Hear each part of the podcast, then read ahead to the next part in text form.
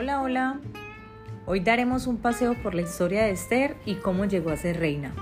Esto se encuentra en el libro de Esther capítulo 2 versos del 1 al 19. De acuerdo a lo que he escuchado en nuestro podcast anterior, el rey Jerjes había sido desobedecido por su esposa Basti y esto generó cambios radicales en su reino y terminó definitivamente con ella, quien ahora no sería más la reina. Por supuesto, obedeciendo a la cultura y tradición de ese tiempo, debía de haber una reina. Así que los asistentes de rey Jerjes sugirieron lo siguiente, buscar mujeres vírgenes y hermosas en toda la provincia, quienes debían pasar por una preparación de belleza, no solo de un día, sino de un año. Debían prepararse minuciosamente para estar hermosas y agradables ante el rey y ocupar el lugar de Basti.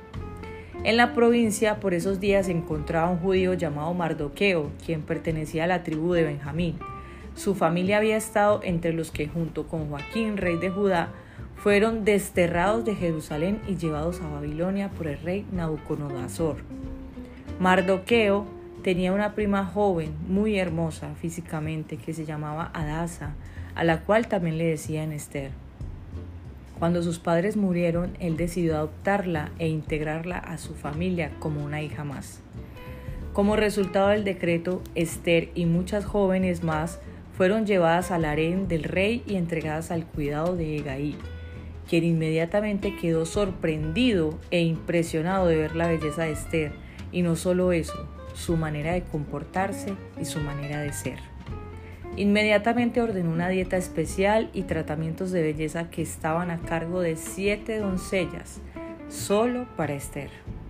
Vale la pena resaltar que hubo trato especial para ella, y es que con su actitud y belleza sencillamente era encantadora. Esther no quiso revelar su nacionalidad no porque se sintiera avergonzada de ello, sino más bien para evitar cualquier tipo de prejuicio y también porque Mardoqueo le ordenó especialmente que así fuera, para que no hubiesen motivos de desaprobación. Mardoqueo paseaba por el patio del harén cada día para asegurarse de que Esther estuviese bien cuidada y atendida. Antes de ser llevadas a la cama del rey, todas las jóvenes debían pasar por tratamientos de belleza por un año. Debían estar perfectas físicamente, su piel debía estar espléndida, por, eso eran los cuidados con aceite de mirra, y su olor agradable gracias a los aceites y perfumes y ungüentos especiales. En aquel tiempo, debido a la cultura, los reyes persas no solo coleccionaban joyas, sino también un gran número de mujeres. Estas jóvenes vírgenes eran tomadas de sus hogares y tenían que vivir en un edificio separado del reino llamado harén. Su único propósito era acudir al llamado del rey y ofrecerle placer sexual. Muy rara vez veían al rey, sus vidas eran restringidas y aburridas.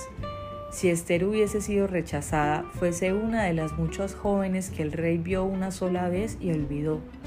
Pero ese no era el plan de Dios. Por eso puso gracia, además de su belleza, para que el rey se placiera al verla.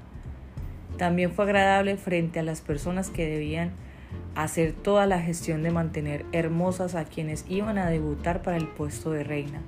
Por eso Egaí y Sahas, quienes eran eunucos del rey, fueron puntos claves para que el camino de Esther fuese menos difícil para llegar al reinado.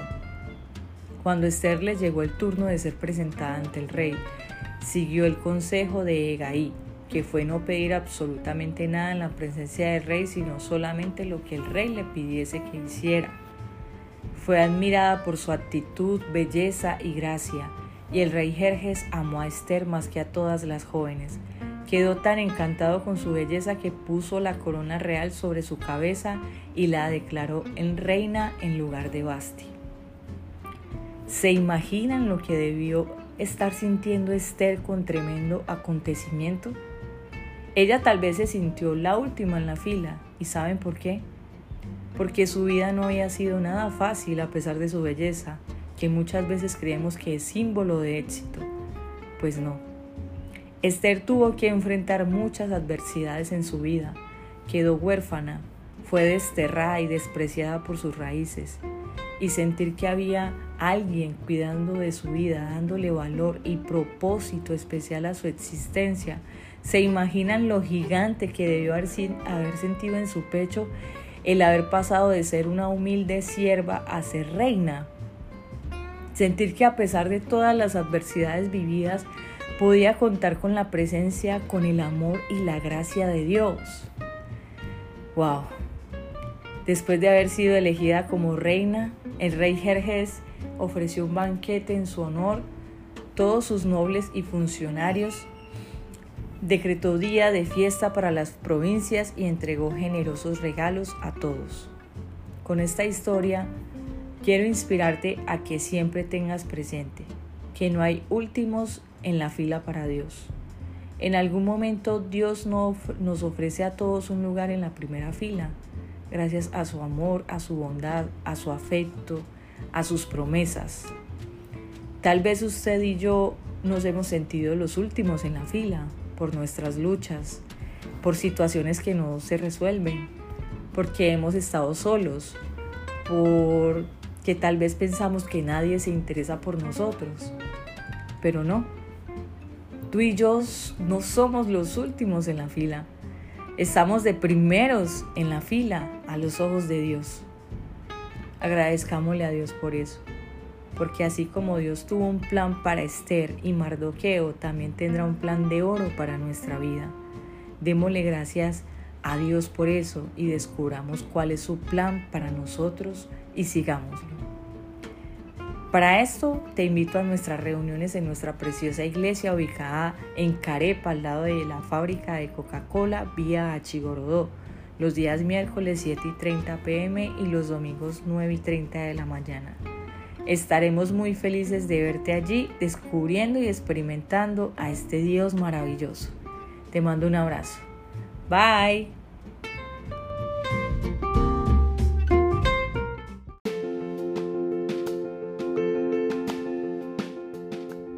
Hola, hola amigos Comunife.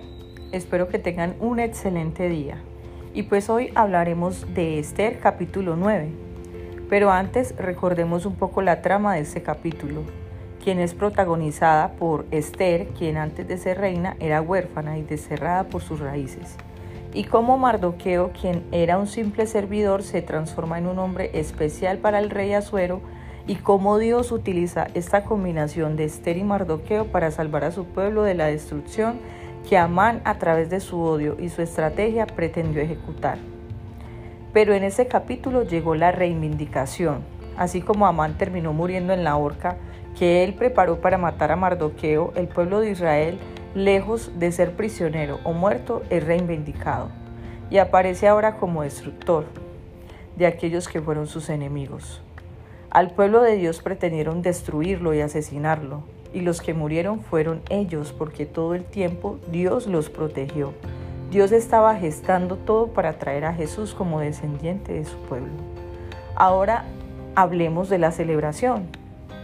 En el versículo 17 dice lo siguiente. Eso ocurrió en todas las provincias. El 7 y el 8 de marzo descansaron para celebrar su victoria con, una día, con un gran día de fiesta y alegría. Los judíos de Susa mataron a sus enemigos el día 7 de marzo, continuaron el 8 y luego el día 9 descansaron y lo designaron su día de fiesta y alegría. De manera que hasta el día de hoy los judíos del campo que viven en las aldeas remotas celebran un día feriado anualmente en el día señalado a fines del invierno, en el cual se alegran y se mandan regalos de comida unos a otros. Es la fiesta de Purim.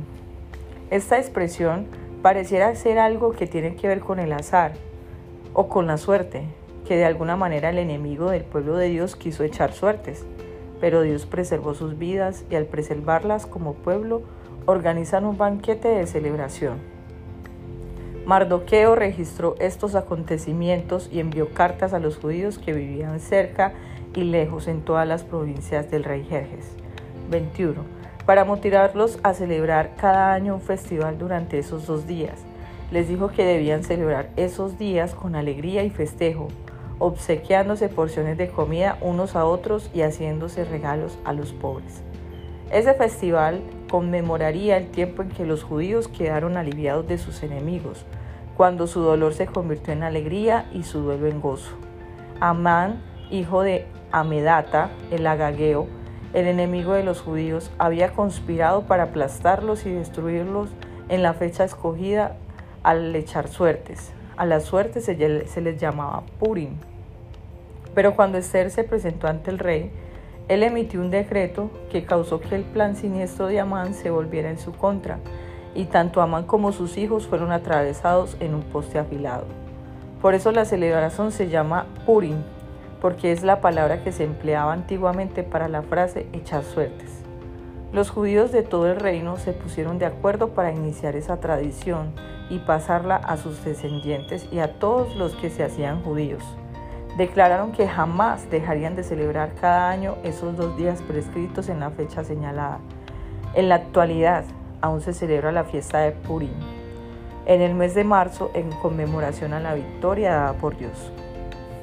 Y bien, el pueblo judío era el pueblo elegido para ser destruido, pero Dios lo había elegido a ellos como también a nosotros para ser salvos. Nadie pudo con ellos ni podrán. Todos nosotros somos elegidos por el enemigo para ser destruidos y aniquilados por causa del pecado, pero nadie podrá con nosotros, porque también fuimos elegidos para ser salvos, para cambiar la tristeza en alegría, el luto en gozo, para cambiar la dificultad y muerte en vida, pues fuimos elegidos por Dios para vivir.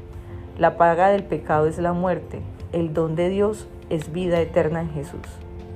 Es verdad que el enemigo trabaja para que nuestro fin sea la horca del pecado, pero Jesús trabaja incansablemente todos los días para que tú y yo seamos salvos.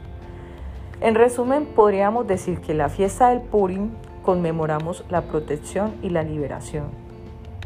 Todo el poder que Amán soñaba finalmente fue dado a Mardoqueo. Amán buscó el poder a toda costa y no lo recibió y Mardoqueo buscó servir a toda costa y recibió el poder como recompensa. El texto dice que su fama se extendió por todas partes y él se hacía cada vez más poderoso. La historia nos comprueba que las personas que solo piensan en sí se vuelven muy pequeñas y las personas que piensan en los otros crecen cada vez más. Cuando buscamos el poder, Él huye de nosotros. Cuando buscamos servir a Dios, él es capaz de recompensarnos con su poder. Un abrazo a todos. Deseo que esta historia te haya confrontado e inspirado tanto como a mí. Recuerda estar en conexión con nosotros a través de nuestras redes sociales y página web, encontrándonos como Comunife Urabá. Te esperamos en nuestro servicio, miércoles 7 y 30 pm y domingos 9 y 30 de la mañana. Te esperamos. Un abrazo. Bye bye.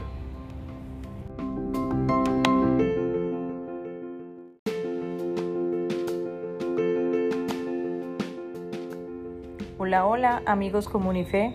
Espero que tengan un excelente día. Y pues hoy hablaremos de Esther capítulo 9.